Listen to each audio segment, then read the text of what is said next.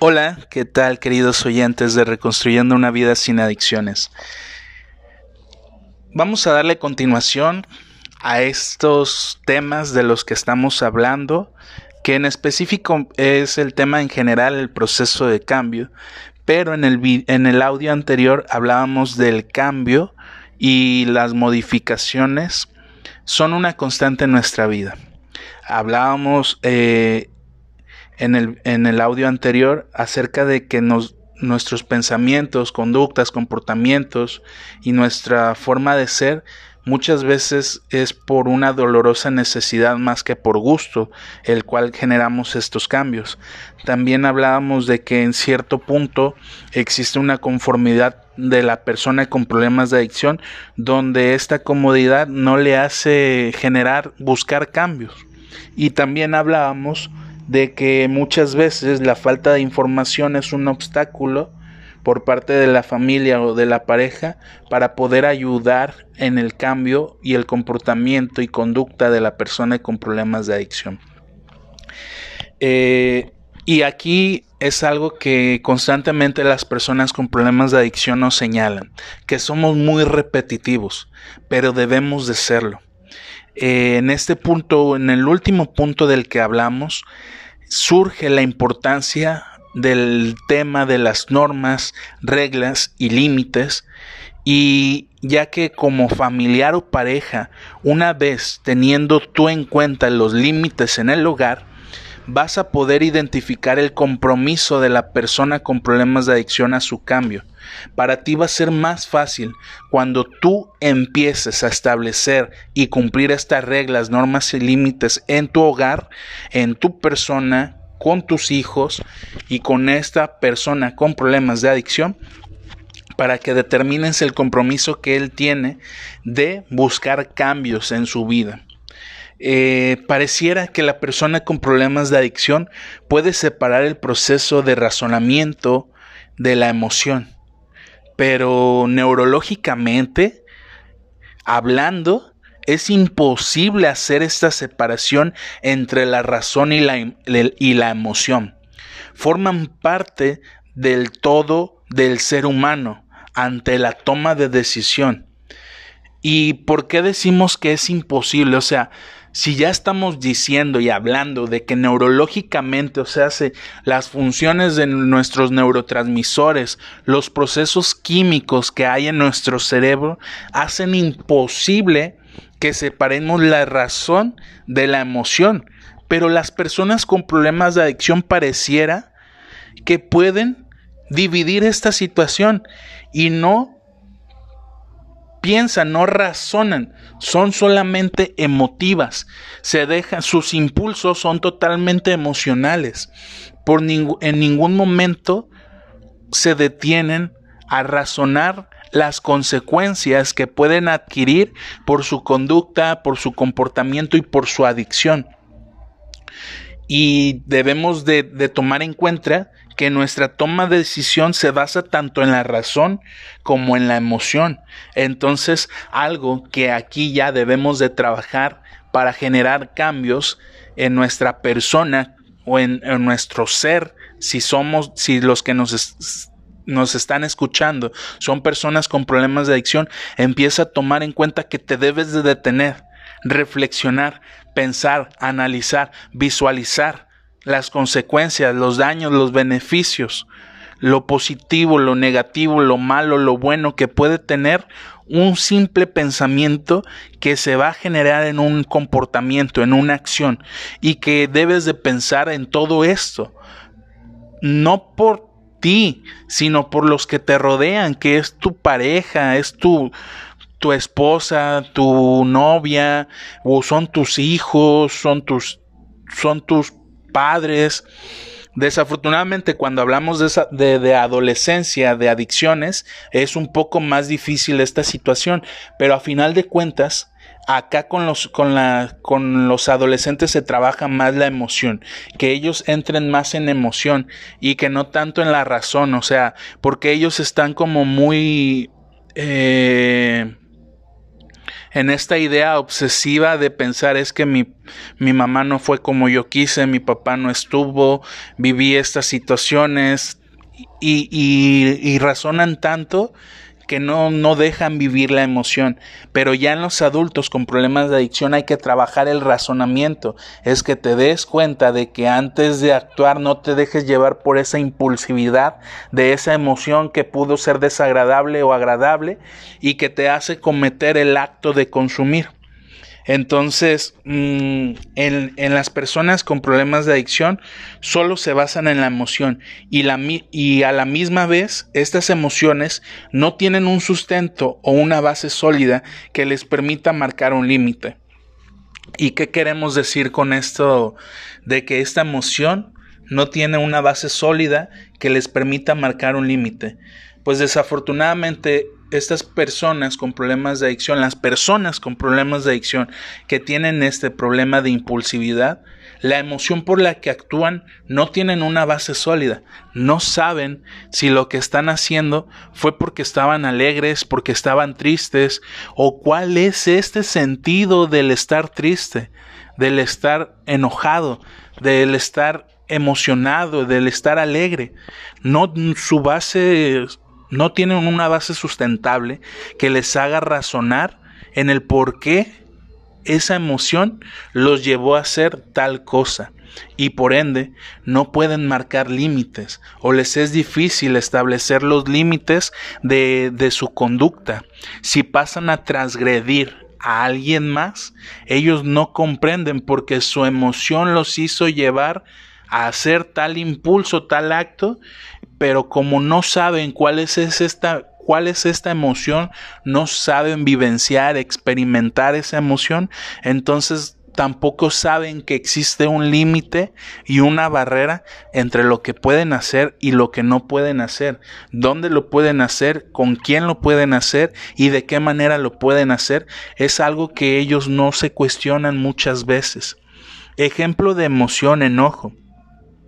Ejemplo de una situación eh, discusión de haberle dicho que hiciera algo que no le corresponde. Ejemplo de reacción o de conducta. Gritos, insultos, golpes. Eh, es un ejemplo. Suponiendo, tú estás enojado. Esa es la emoción. El ejemplo de la situación es una discusión por haberle dicho que hicieras algo que le corresponde. Esa es la situación. Ya tenemos una emoción, ya tenemos una situación. Y hablemos de la reacción o la conducta, que es gritos, insultos, enojos, golpes, etc. Así es como reacciona o es la conducta que tiene la persona con problemas de adicción por una situación donde le estás haciendo saber que cumpla con una responsabilidad con algo que le corresponde hacer por acuerdos, por, por lo que sea, que a final de cuentas tú le estás pidiendo de favor que lo haga y que él reacciona o su primera emoción es un enojo, un enfado, una molestia. Y, y, actúa, grita, insulta, golpea sin algún motivo, o sea, no tiene por qué enojarse, y si tiene que enojarse, bueno, que sepa controlar esta emoción y que después de que se enoje le dé solución a la situación. E, este es un ejemplo que se vive en el día a día con las personas con problemas de adicción.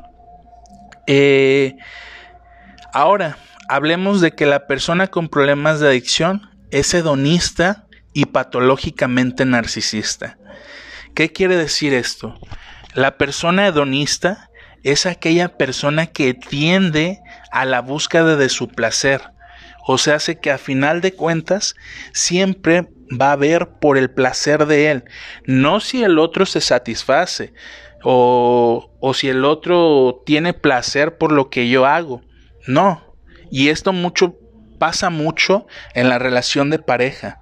O sea, en la experiencia que yo he adquirido de manera profesional, las, las parejas nos han hecho saber o me han hecho saber que el tener un encuentro sexual con él puede ser muy desagradable, muy... Eh, pues desagradable, lo vamos a definir como desagradable, para no etiquetar y, señalar con otros términos peyorativos. Pero ¿por qué dicen que es desagradable? Y aquí determinamos esto del hedonismo. Eh, porque ellos pueden llegar sucios, no bañarse y querer tener relaciones sexuales. Y es algo antihigiénico pero ellos quieren satisfacerse y la mujer, por evitarse un conflicto, muchas veces accede, tolera este tipo de situaciones, recordando que la tolerancia es a final de cuentas cuando tú consideras que él en algún momento va a cambiar su forma de, hacer, de pensar y de, y de ser. Pero démonos cuenta, o sea, él se complace, se satisface, pero la otra persona qué? Eso es ser hedonista, porque nada más está viendo con la finalidad de cumplir su placer. La otra, el otro término del que hablábamos de que las personas con problemas de adicción son patológicamente narcisistas, sí, también son patológicamente narcisistas. ¿Y por qué decimos patológicamente narcisistas? Porque hay un extremo, hay un límite de ser narcisistas. Todos somos narcisistas. Nos gusta nuestra forma de ser, de hablar, de pensar. O hay ciertas cosas que nos agradan de nosotros. Y eso a final de cuentas no tiene nada de malo. Es el narcisismo es una creación de nuestra mente, de nuestro psiquismo que nos ayuda a establecer la importancia de una corporalidad, del quién soy yo, del qué es lo que me gusta, del qué es lo que hago. Pero en exceso, en el otro extremo patológico, tenemos al narcisista que solamente piensa en él, ve por él y quiere lo que él desee. Entonces es probablemente muy relacionado con el hedonismo. Casi casi van de, las, de la mano. Eh, en estos eh, conceptos se relaciona algo con el principio del placer. Todos tenemos instintos salvajes, hedonistas y narcisistas, pero el saber identificarlos y tratar de, de, dominarlos nos ayuda a establecer vínculos afectivos, porque podemos entonces saber si soy hedonista y soy narcisista, pero hasta qué punto hasta qué punto se me permite serlo o me puedo permitir serlo para no dañar a los demás. Porque recuerdo que un ejemplo que yo ponía en esta situación es que por decir, el hedonista, y es algo que pasa mucho eh, en las familias que tienen algún integrante con problemas de adicción, llega a la casa, abre al refri, no sabe ni de quién es, ni cómo se compró y él se come algo que habían guardado para tal vez la cena. No pregunta, llega y se lo come. Y jamás piensa en, si era de alguien, si era lo único que había que comer. Él llega y se lo come porque quiere satisfacer su, su deseo, su placer. El narcisista en este ejemplo eh, sería aquel que utiliza a la otra persona para satisfacer su placer. Pongamos el mismo ejemplo. Llega a la casa, eh, abre el refri, ve que probablemente no hay nada, pero hay un cereal, no sabe de quién es tampoco, pero se lo va a comer. Y le pide a mamá o a la pareja que pase a la tienda a comprar una leche. Se la compran y no comparte porque piensa que nada más se debe de satisfacer a él.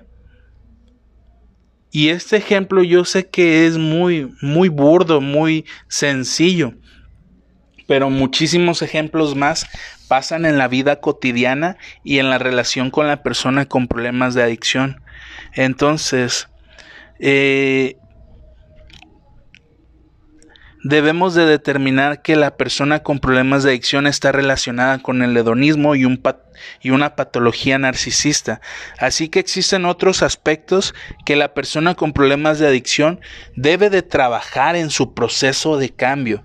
Para que él empiece un proceso de cambio debe de dejar de ser hedonista y debe de dejar de ser narcisista patológico para entonces poder generar cambios. Porque entonces, si soy hedonista y si soy narcisista patológico, ¿para qué me preocupo por cambiar? Es, lo que hace rato en el otro audio les comentaba. Llega un momento en que la persona con problemas de adicción entra en una zona de confort donde considera que ya no debe de hacer cambios. ¿Para qué hago cambios? ¿Para qué hago esfuerzos? Si hay alguien más que va a satisfacer mis necesidades y que voy a satisfacer yo mis necesidades sobre la de otros. Y, y entonces estas dos características se deben de tomar en cuenta para iniciar un proceso de cambio. Ya en el audio anterior hablábamos de que el proceso de cambio es una constante en nuestra vida, lo cual implica modificar nuestras conductas ante diferentes situaciones que debemos de afrontar para adaptarnos de una manera más adecuada, aplicada de manera personal en la pareja, en la familia y en lo social, en nuestra comunidad, en nuestro trabajo y en nuestra escuela. Ahora que ya retomamos lo de lo del podcast pasado, lo del episodio pasado, eh, hablemos de que el proceso de cambio también requiere una gran motivación. Para esto, eh, no sé si gusten, podemos eh, basarnos en la pirámide de Abraham Maslow acerca de la motivación de todo ser humano. Pero aquí surge una pregunta.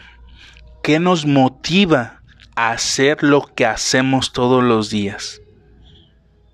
Digamos que es que nuestra motivación se divide en dos partes. Por una parte, tenemos necesidades básicas, que por ejemplo se basan, más bien, estas necesidades básicas se basan en la supervivencia y por ejemplo está el comer, el dormir y el sexo.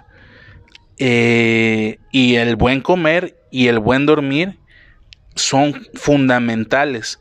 A final de cuentas son aspectos fisiológicos.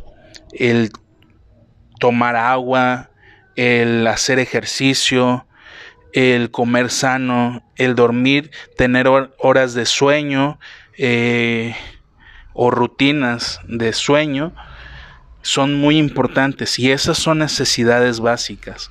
Pero también tenemos necesidades secundarias que se basan en el bienestar subjetivo.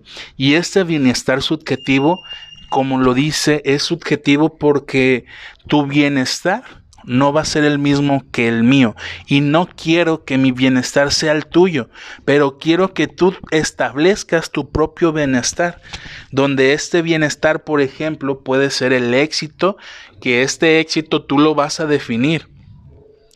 Pero no podemos hablar que una persona con problemas de adicción levantándose a las 12, una de la tarde, eh, que no tiene trabajo y que se la pasa jugando videojuegos, fumando marihuana o fumando alguna otra sustancia psicoactiva, pueda hablarse de éxito. El empleo es otro de este bienestar subjetivo. Eh, la, una, tener una casa, tener un carro, a final de cuentas se, se resume en la autorrealización el que tú te consideres autorrealizado es sumamente importante. Y es así cuando debemos darnos cuenta que si existe alguien que busque satisfacer nuestras necesidades básicas, muy difícil va a ser que tratemos de buscar encontrar satisfacer las necesidades secundarias. Volvemos a, ser muy repetitivos. Les digo, esto es muy repetitivo, pero es necesario ser repetitivo. Porque entonces aquí estamos diciendo, ¿qué es lo que nos motiva a hacer las cosas de todo el, del día a día. ¿Qué es lo que nos motiva? Estas necesidades, unas necesidades básicas donde debo de, de, ver por mí y por alguien más, si es que tengo hijos o pareja, de qué voy a comer, de dónde voy a dormir, si no tengo un hogar, de cómo me voy a transportar si no tengo dinero para ir al trabajo o a la escuela y pagar un camión, un taxi. Entonces es importante que tú te des cuenta de que si tú como familiar, como pareja o amigo estás satisfaciendo estas necesidades básicas, entonces la persona con problemas de adicción no va a abrir los ojos y no se va a dar cuenta de que él debe de buscar una autorrealización, de que él debe de buscar su éxito personal, de que él debe de conseguir un empleo para entonces satisfacer estas necesidades básicas de que él en algún momento si quiere conformar una familia debe de tener una, un hogar, una casa, algo que brindarle a alguien más.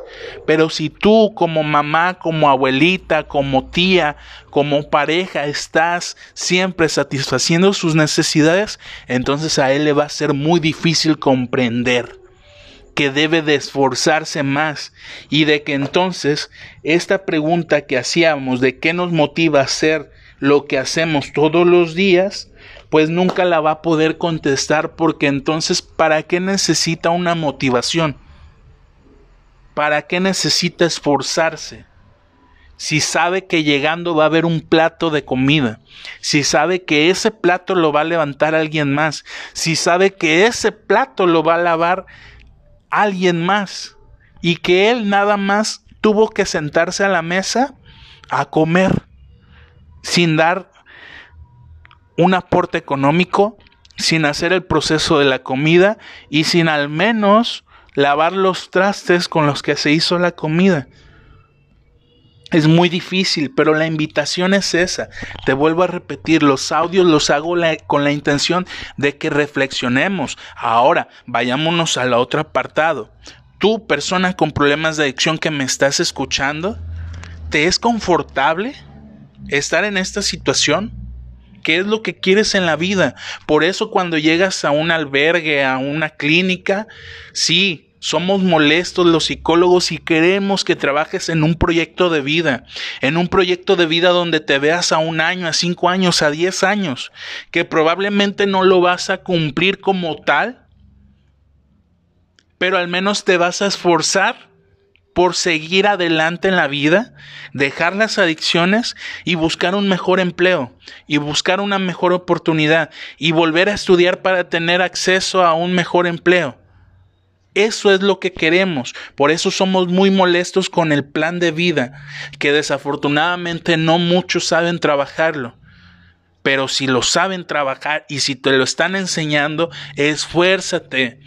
Este es el motivo para que tú te des cuenta de que existen otras necesidades y no solamente las fisiológicas.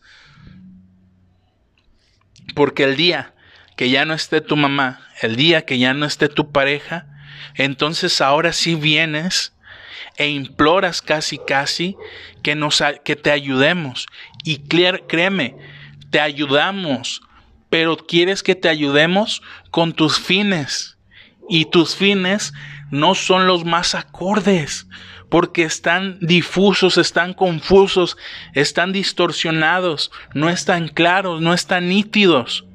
Y lo que nosotros queremos es que entonces te preocupes por ser buen padre, por ser buena pareja, por ser buen agente social, por ser buen empleado. Y es un esfuerzo grandísimo que muchas veces consideras que es imposible y que dices, bueno, ¿para qué me esfuerzo? O ya me esforcé demasiado, cuando apenas va un año, cuando apenas van seis meses, cuando apenas va una semana.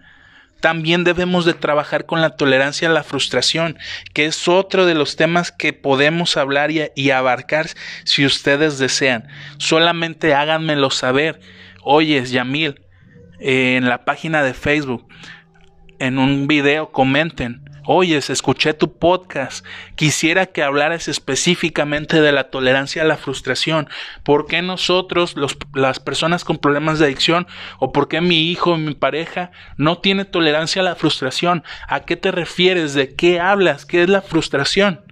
Yo tengo toda la disposición a hacer eso, pero háganos, háganoslo saber, comenten en, los videos de Facebook qué es lo que ustedes quieren saber, como hace poquito acabo de grabar un video y les compartía. Los comentarios que ustedes hacen nos ayudan a orientarnos, a guiarnos para generar eh, estos podcasts, estos episodios, para generar los videos en relación a tus necesidades, en relación a tus inquietudes, a tus incertidumbres, hacia tus dudas. Ayúdanos y nosotros te ayudamos. Ayúdanos a compartir, a comentar, a escuchar los podcasts y nosotros te ayudamos. Créeme que mi intención es esa. Yo no te estoy cobrando ni un peso porque mi intención es ayudarte. Entonces, eh, aquí una de las recomendaciones en este punto es si tu hijo ya es mayor a 18 años y por ende adulto y trabaja, tú debes exigir que apoye a los gastos del hogar. Pagar luz, para, pagar agua, pagar el gas, pagar el internet, pagar el predial, pagar los alimentos. Tú debes de exigirle. Ya no es, aquí ya no hay acuerdos. Aquí ya no es un niño para llegar a acuerdos tal vez que, se debieron de hacer en la infancia. Aquí ya no. Aquí ya es un adulto que si no está estudiando, debe de trabajar para aportar al alimento. Y si no le gusta trabajar, entonces la invitación es no satisfagas sus necesidades. Si él quiere una pizza, que sepa lo que es esforzarse trabajar y soportar a tu gerente, a tu jefe directo en un empleo donde te regañan, donde te insultan, incluso a veces donde tienes que soportar a los clientes que son prepotentes, que es el 1%, pero que pasa, pero que él no ha experimentado esto y que ya lleva cinco años viviendo este tipo de situaciones, pero que debes de llevar alimento al hogar. Entonces, no le cumplas ni satisfagas sus necesidades, que Él reconozca el esfuerzo que hay detrás de comprar algo que a Él le gusta comer. Porque entonces ya no hay acuerdos. Aquí ya tú debes de exigirle. Y lo recomendable es que den el 70, 80 o 100%. Pero es lo recomendable. A veces en este punto Recuerdo en la experiencia de los grupos terapéuticos de familia que escuchaba a las madres decir, es que me duele quitarle su dinero, psicólogo. Es que yo sé que se levantó temprano a las seis de la mañana y se fue a trabajar, llegó bien cansado toda la semana. ¿Y cómo le voy a quitar su dinero? Bueno, entonces sigue cubriendo esas necesidades básicas, sigue cometiendo estos errores. Y cuando te canses, cuando en verdad te canses y busques generar cambios en tu familiar con problemas de adicción y digas, ya me harté, ya me cansé, ya no puedo, entonces ahora sí busca hacer esto que te digo, porque, o sea, Tal vez alguien que me escucha, que es ajeno a estas situaciones, puede juzgar y criticar o señalar y decir, ¿cómo puede ser posible que a la mamá le duela quitarle el dinero si con ese dinero va a ir a comprar alcohol, va a ir a comprar droga, va a ir a comprar cigarros?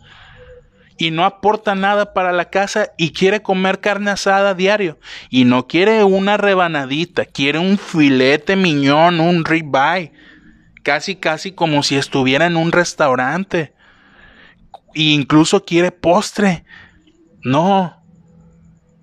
Yo sé que tal vez puede causar mucho ruido a una persona ajena, pero a ver, no se sientan juzgados y señalados.